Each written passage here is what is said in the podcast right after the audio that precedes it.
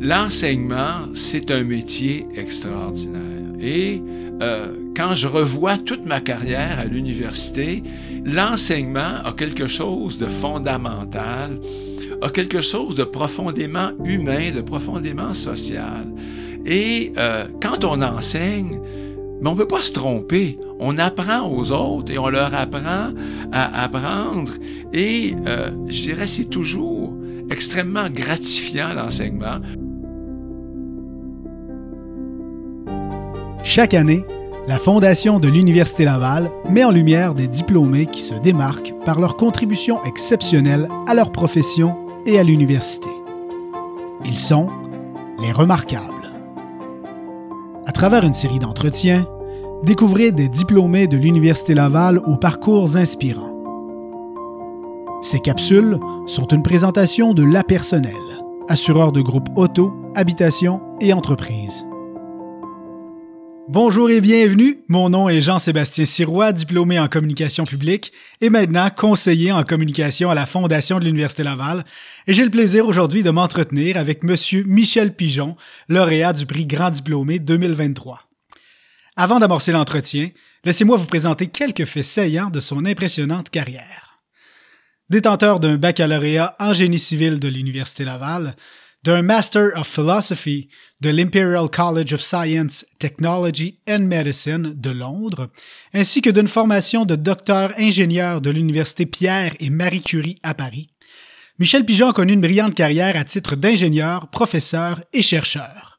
Mais ce n'est pas tout. Monsieur Pigeon a été recteur de l'Université Laval de 2002 à 2007, député de Charlebourg à l'Assemblée nationale de 2008 à 2012, avant de s'intéresser plus récemment à la sociologie et de terminer avec succès une maîtrise et un doctorat dans ce domaine pour ensuite être nommé professeur associé au département de sociologie de l'Université Laval.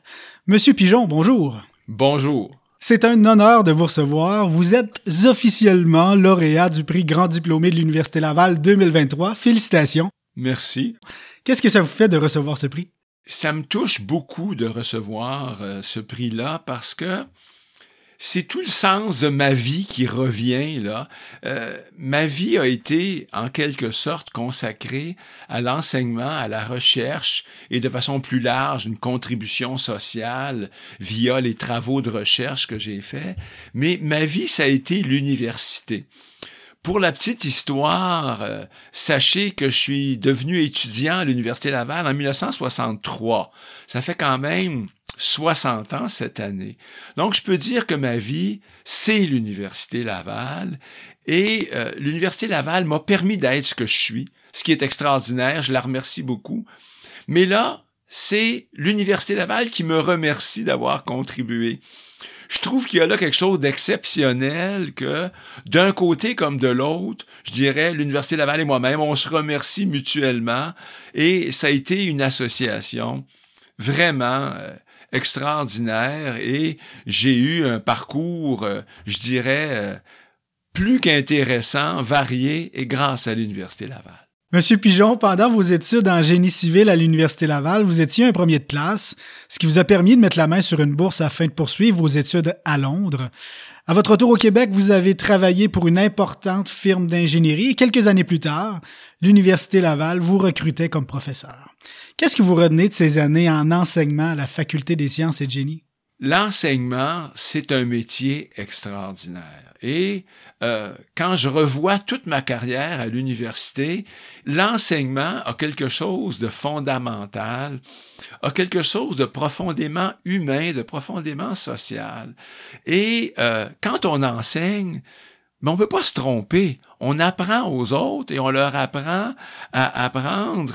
Et euh, je dirais, c'est toujours extrêmement gratifiant l'enseignement. Je revois d'ailleurs fréquemment. Euh, j'ai eu beaucoup d'élèves. Je revois des jeunes à qui j'ai enseigné euh, le calcul des structures, par exemple, etc., etc.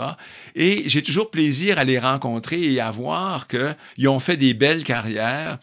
Et souvent, on dit le grand succès d'un prof, c'est quand l'élève est meilleur que le prof. Euh, j'ose espérer que j'ai eu beaucoup d'élèves meilleurs que moi. L'enseignement était, disons, le premier volet de votre carrière à l'Université Laval. Vous avez parallèlement fait de la recherche et joué un rôle clé dans la création du Centre de recherche interuniversitaire sur le béton.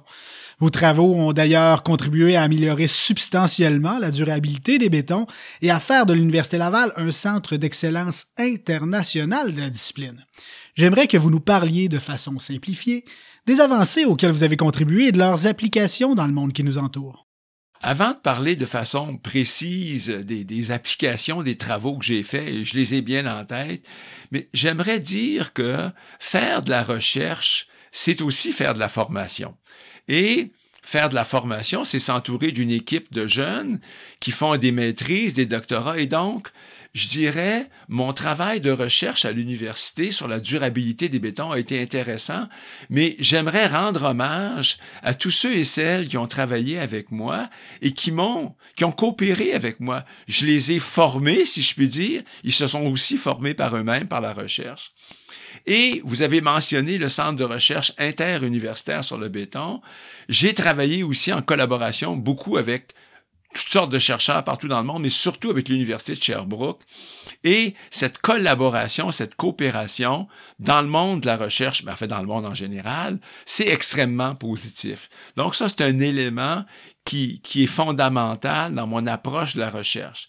Ensuite, j'ai travaillé sur la durabilité des bétons parce que quand je suis arrivé à l'Université Laval en 1972 comme jeune prof, surtout pour enseigner, je me suis quand même dit, une carrière de recherche, c'est important. Euh.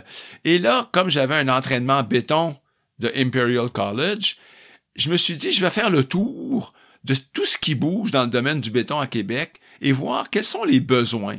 Et j'ai rencontré des gens de compagnie, du ministère des Transports et ainsi de suite. Et j'en suis arrivé à la conclusion que la durabilité des bétons et particulièrement leur résistance au gel, c'était important et qu'il y avait un enjeu là, euh, je dirais, de durabilité des structures de béton exposées aux intempéries. Et donc ça, ça m'a amené à travailler sur donc la résistance au gel du béton et à améliorer la manière de fabriquer le béton pour qu'il soit résistant au gel. On connaissait déjà les adjuvants entraîneurs d'air, mais on les utilisait pas intelligemment. J'ose penser que j'ai contribué avec mon équipe toujours, euh, et j'ai en tête le nom des gens que je pourrais que je pourrais pas tous nommer, mais ces jeunes-là m'ont aidé à préparer les bétons intelligemment. On a aussi contribué, encore une fois, c'est une réponse d'équipe, à mettre sur pied des bétons dits compactés au rouleau. Je donne cet exemple-là parce que c'est une technique qui existait en Europe un peu, mais qui n'était pas très utilisée. Et euh, les recherches qu'on a faites avec une compagnie ici, ça a été de donner des méthodes, des manières de faire, des, des mélanges de béton qui peuvent se mettre en place avec un rouleau compacteur et donc qui peut faire rapidement toutes sortes de surfaces en béton, très durables. Ça sert pour des entrepôts, etc., etc. Et euh, grâce aux travaux de recherche qu'on a fait, j'ose penser, cette méthode-là est devenue assez courante. Et maintenant, si vous demandez à quelqu'un qui en fait, c'est qui Michel Pigeon, il sait probablement pas. Et c'est une excellente chose. Le béton compacté au rouleau, on a aidé à le mettre sur la carte, il est sur la carte. Et un autre élément que j'aimerais mentionner, on, a vu vieillir les structures avec mon équipe et on s'est dit, les techniques de réparation vont devenir importantes. Et donc, on a beaucoup travaillé sur les techniques de réparation et, entre autres, sur le béton, le fameux béton projeté, là. Si vous, si vous imaginez un peu, là, la mise en place du béton avec une lance qui est projetée sur un mur, c'est une technique qui s'applique très bien aux réparations. Souvent, le béton est brisé en surface. On dégage les armatures, puis on remet du béton avec cette technique-là, qui évite de mettre des coffrages, qui, est une technique simplifiée. Mais il fallait étudier, évidemment, tous les problèmes qui peuvent être associés à cette technique-là, des problèmes de fissuration au jeune âge, etc. Et donc, j'ai une certaine satisfaction du travail de recherche qu'on a fait. Et aussi, j'aime le répéter, là, les jeunes que j'ai formés à travers ça, que je trouve extraordinaires. Abordons maintenant le troisième pan de votre carrière à l'Université Laval, c'est-à-dire les différents rôles que vous avez occupés au sein de l'administration pour éventuellement devenir le 24e recteur de l'Université Laval. Qu'est-ce qui vous a motivé à vous impliquer davantage dans le volet administratif et politique de l'université?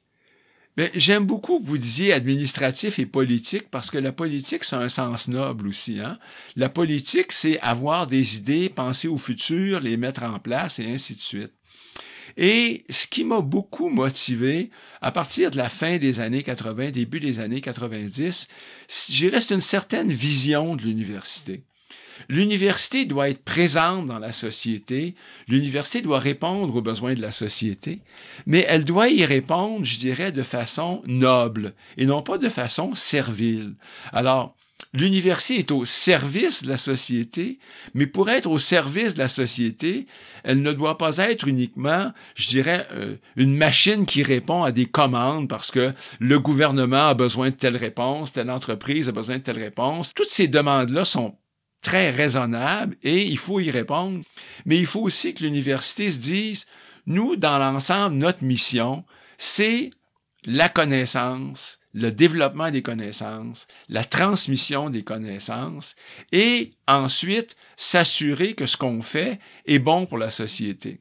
Et je vais vous donner un petit exemple très simple et vous allez voir, c'est pas dans mon domaine de recherche. Un des problèmes de société avec lequel on vit, comme vous savez, avec le vieillissement des personnes, c'est entre autres la maladie d'Alzheimer. Et un chercheur me dit un jour, moi, je travaille pas à comprendre la maladie d'Alzheimer, je travaille à comprendre le cerveau humain. Mais il dit, si on comprend le cerveau humain, on va probablement mieux être en mesure de s'attaquer au problème de l'Alzheimer.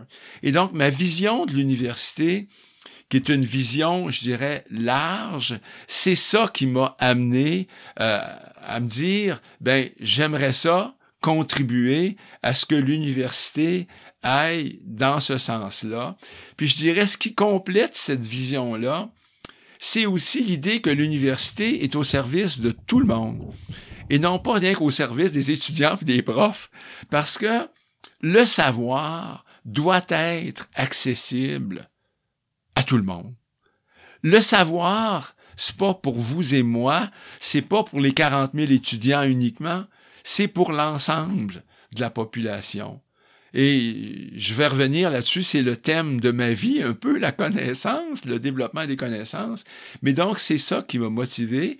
Et normalement, dans un poste de direction, on peut avancer euh, aider notre institution à avancer. J'ai commencé, euh, comme vous savez, euh, par être directeur d'un centre de recherche, mais j'ai été membre du conseil universitaire, j'ai été membre du conseil d'administration, j'ai été membre du comité exécutif, et dans ces forums-là, déjà, on a une petite influence, mais on exerce une certaine influence. Notre vision compte.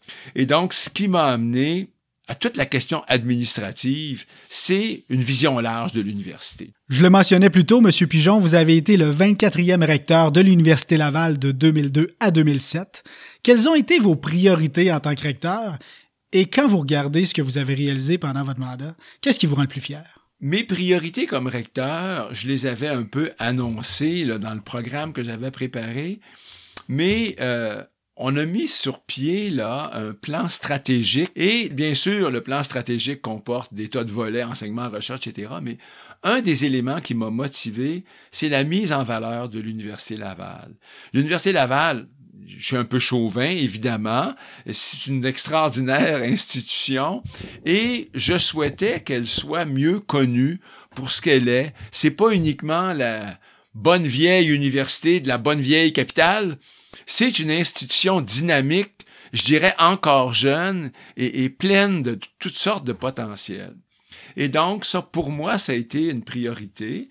Une autre priorité, et qui suit ce que je vous disais en réponse à la question précédente, c'est que l'université doit être accessible au maximum de personnes. Et donc, le développement de la formation continue m'est apparu un élément clé, ainsi que la formation à distance. Je vous dirais aussi, vous savez qu'à l'Université Laval, il y a l'Est et l'Ouest. Hein? Je ne sais pas si vous en avez entendu parler. Alors, l'Ouest, à l'ouest du Grand Axe, c'est euh, les sciences naturelles, le génie, la médecine, etc. Et à l'est, les sciences humaines. Et un jour, quelqu'un m'a dit, toi, Michel, tu es un gars de l'ouest avec le cœur à l'est. Et j'ose espérer que c'était probablement un peu vrai. Et donc, j'ai voulu aussi que la recherche en sciences humaines qui reçoit moins de subventions parce que on n'a pas besoin de laboratoires autres que les cerveaux humains et la bibliothèque et, d'engager des étudiants, etc. Mais je veux dire, on n'a pas des appareils à, à 2 millions de dollars. Mais ça n'en reste pas moins très important, la recherche en sciences humaines. Et comment on fait pour faire un parallèle autre que financier? Ce parallèle-là, c'est le nombre de doctorats décernés. Et si on prend ce critère-là du nombre de doctorats, on voit que la recherche en sciences humaines à l'Université Laval, euh, je dirais, est quand même assez performante. Regardez les chiffres maintenant, on est dans les centaines de doctorats par année. Et donc, l'université a beaucoup, beaucoup progressé. Et c'est quand j'étais recteur qu'on a mis sur pied l'Institut Environnement, Développement, Société. Donc, ça, c'était une excellente jonction entre les sciences naturelles et environnementales, la biologie, etc., les, sciences nordiques et le social. Ça, j'ai aimé ça beaucoup. Puis peut-être un petit élément, quand on est en charge de l'université, ben, on n'est pas un gestionnaire, hein? on est un dirigeant, on donne les grandes orientations, mais une des orientations de gestion que j'ai essayé d'avoir, c'est de faire en sorte que l'humain domine. Et donc, lorsque les employés, lorsque les étudiants, lorsque les professeurs, lorsque les chargés de cours, lorsque tout le monde est heureux dans son travail, l'université va bien. Et donc, moi, j'ai mis l'accent sur l'importance de faire en sorte que le bien-être au travail soit euh, un élément euh, important de la vision qu'ont les gestionnaires euh, de l'université. Monsieur Pigeon, vous avez été élu député de Charlebourg lors des élections provinciales en 2008. Qu'est-ce qui vous a motivé à faire le saut en politique et qu'est-ce que vous retenez de vos années passées à l'Assemblée nationale? Le saut en politique, ça a été un peu le saut dans le vide, comme vous imaginez. En fait, moi, j'avais pas dans la tête de devenir député, mais le hasard a voulu qu'en vacances, en 2008, j'avais été prêté au ministère des Transports, mon contrat se finissait, je revenais à l'université et j'ai croisé quelqu'un par hasard qui me connaissait, j'étais en vacances et qui m'a dit "Vous monsieur Pigeon là, vous seriez dû là pour euh, passer à la politique." Et ça s'est fait comme ça. Et donc, j'ai été contacté et euh, je me suis dit, après tout, il y a comme une continuité. En politique, je dirais ma vision de la société et ainsi de suite, ça va être euh, utile, je vais pouvoir faire des choses. Et donc, j'ai accepté un peu l'invitation de me présenter et j'ai été élu comme ça euh, à l'Assemblée nationale. Et je peux vous dire que euh, ça a été une très, très belle expérience. Euh, le terrain en politique, le, ce qu'on appelle le travail de comté, le travail de terrain, c'est extrêmement intéressant parce qu'on rencontre les gens, on rencontre les organismes communautaires qui ont des besoins, et là on voit que d'une part, le milieu communautaire est fondamental pour euh, notre organisation sociale et on voit aussi comment on peut y contribuer, on voit les besoins et le milieu communautaire, là, c'est autant euh, les refuges pour femmes violentées que l'aide aux handicapés, que la Société historique de Charlebourg et ainsi de suite. Là. Les organismes communautaires, il y en a des dizaines et des dizaines et des dizaines. Et en plus, sur le terrain, on rencontre les gens à l'occasion de petits déjeuners, etc. Et donc, le rôle du député, c'est vraiment d'être l'interface avec le gouvernement c'est de prendre le pouls, de comprendre les besoins des gens et ensuite de transmettre ça, surtout lors des réunions du caucus, de transmettre ça au gouvernement. Donc, un rôle très intéressant sur le terrain. Et évidemment, l'Assemblée nationale, ben, vous la connaissez comme moi, on la connaît un peu, tout le monde, et euh, tout le monde le dit, c'est fondamental. Les commissions parlementaires permettent de débattre des enjeux, permettent de rencontrer des organismes ou des personnes qui viennent s'exprimer sur les projets de loi. Il y a donc, euh, je dirais, euh, beaucoup de positifs dans tout le travail que j'ai fait là euh, à l'Assemblée nationale. Alors, je suis pas l'homme le plus flamboyant et l'homme des déclarations controversées, mais je pense que le travail de représenter correctement les gens de Charlebourg, j'ai eu plaisir à le faire. Monsieur Pigeon, vous avez récemment complété avec succès une maîtrise et un doctorat en sociologie à l'Université Laval. D'abord, bravo. Comment vous est venue l'idée de ce retour aux études et pourquoi la sociologie? On me demande souvent cette question-là. Hein. C'est quoi la, quoi la motivation du retour aux études? Et j'ai toujours trois éléments euh, à, dire, et l'ordre n'est pas important, les trois comptent. Évidemment, il y a l'utilité sociale. Alors, je suis pas retourné aux études uniquement de façon personnelle, c'était pour faire de la recherche dans un domaine qui m'apparaît important, la sociologie de l'environnement. Ça, c'est un premier élément. Le deuxième élément, c'est le plaisir de la connaissance. J'en ai parlé dans une autre partie de l'entrevue. Pour moi, la vie, le bonheur même, c'est la connaissance. Donc, aller apprendre du neuf, c'était pour moi important. Et j'ai dit en riant, je suis devenu ingénieur parce que je voulais comprendre comment ça marche. Mais je suis devenu sociologue parce que je veux, comprendre comment ça marche, la société. Et le troisième élément, c'est l'élément de défi. Alors, relever des défis, c'est un petit côté de moi là qui euh, qui joue et euh, de se dire euh, à un âge quand même un petit peu plus avancé que la moyenne de relever ce défi du doctorat et de changer de domaine complètement, de sortir comme on dit tout le temps de sa zone de confort, ça me plaisait. Vos recherches en sociologie portent sur les jeunes et les changements climatiques. Vous venez d'ailleurs de publier les résultats de vos travaux dans un livre. Comment les jeunes que vous avez rencontrés perçoivent-ils le futur de notre planète? Et quelles habitudes sont-ils prêts à changer pour réduire nos émissions de gaz à effet de serre?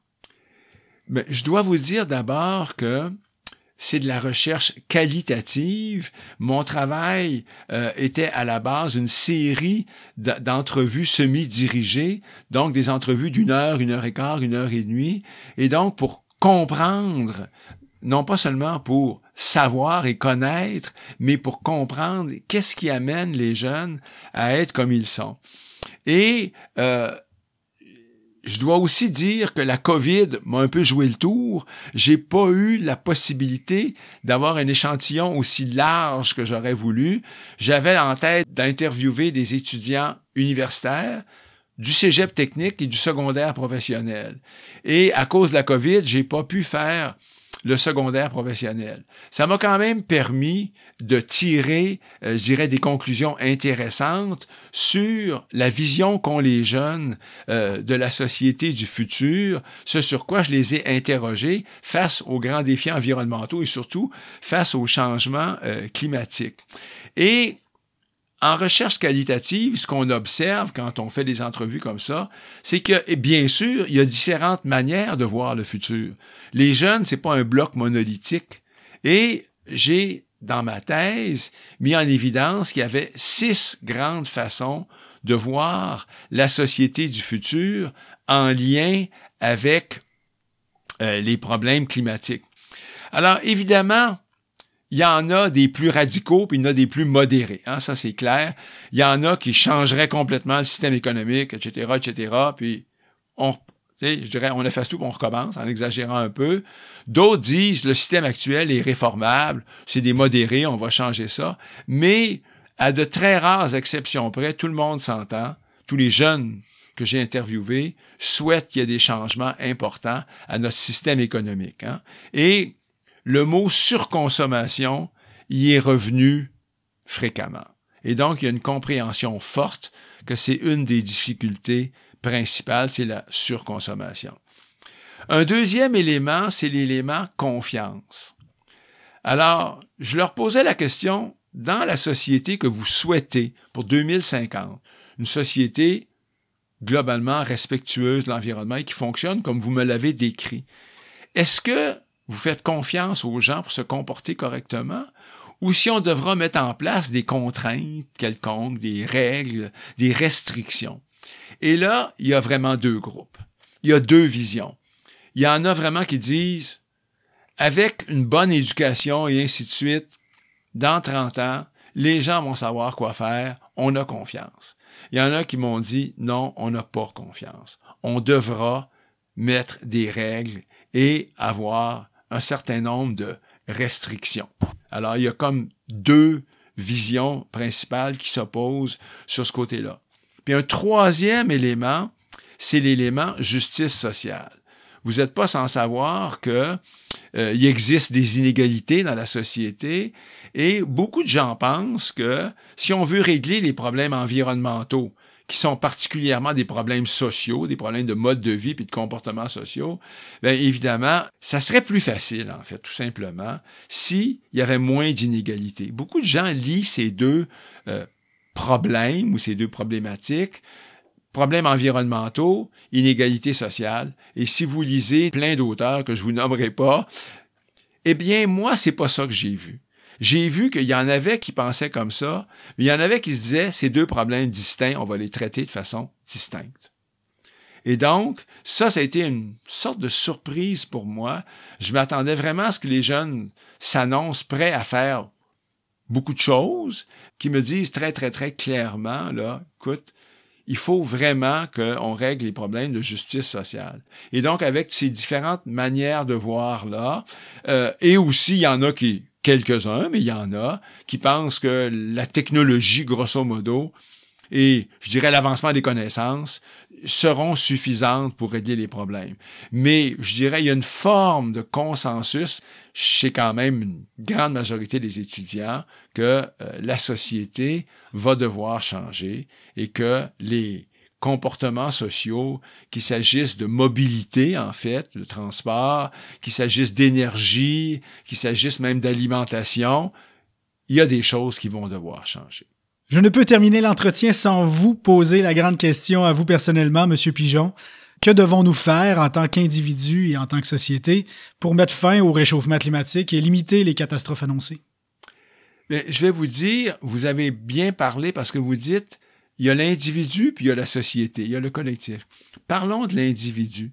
Le premier élément de ma réponse serait, les individus, si possible, doivent s'informer le mieux possible. La deuxième chose, c'est qu'ils doivent accepter qu'il y aura des changements qui vont probablement, je dirais, euh, amener certaines petites restrictions et certains coûts à payer aussi. Donc, s'informer, accepter.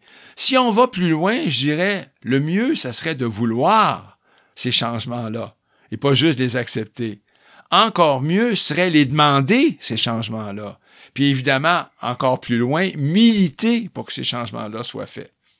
Mais chaque individu doit, je pense, accepter certaines restrictions, probablement à notre mobilité, mais aussi sur notre consommation en général, le mot-clé que je pense qui est correct, c'est le mot sobriété. Puis, je dois dire que collectivement, je pense qu'on sait ce qu'il faut faire. Il y a une transition écologique, il y a une transition énergétique. Il y a des articles tous les jours là-dessus maintenant et je suis très heureux d'entendre que tout le monde doit participer. Maintenant, on le comprend. C'est pas uniquement le gouvernement va décider, va faire ceci, puis on va devoir suivre. Puis c'est pas uniquement les citoyens vont. C'est le gouvernement et les citoyens. On doit ensemble faire les changements requis. Puis c'est des changements, comme je vous disais, au niveau mobilité, probablement au niveau alimentation, parce que j'ai pas à vous parler de l'élevage. Je dis pas qu'il faut arrêter complètement de manger de la viande, c'est pas ça mon propos, mais je pense que, encore une fois, une certaine sobriété va s'imposer à long terme. Et si on décide maintenant, ça ne nous sera pas imposé par la réalité plus tard. La possibilité qu'on a encore, mais la, fenêtre rapetisse, mais la possibilité qu'on a encore, c'est de prendre les décisions pour que ça aille bien plus tard et on aura choisi un peu ce qui va se passer, on l'aura géré, on l'aura contrôlé, on aura pu s'habituer. Et je pense personnellement, je demanderais à tous ceux qui nous écoutent, je dirais, on a un devoir d'optimisme. Si on est pessimiste face à tout ça, on bougera pas, on fera rien. On peut pas garantir l'avenir, personne ne peut le faire, mais si on a un certain optimisme et qu'on travaille chacun à notre manière à faire avancer les choses, je pense que c'est bon. Et je pense bien sûr, puisque je suis un grand-père, je pense aux générations futures. Et je sens, personnellement, une certaine responsabilité face aux générations futures.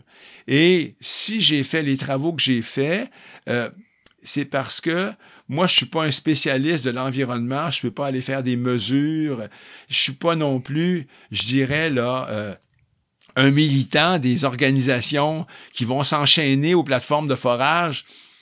Moi, mon monde à moi, c'est le monde un peu intellectuel et je me suis dit, quelle contribution puis-je faire à l'environnement? Mais c'est celle-là. Ça a été d'aider à comprendre ce que souhaitent les jeunes et de donner la parole aux jeunes pour que on les écoute et donc que les décisions qu'on prendra comme collectivité aient en tête ce que les jeunes veulent.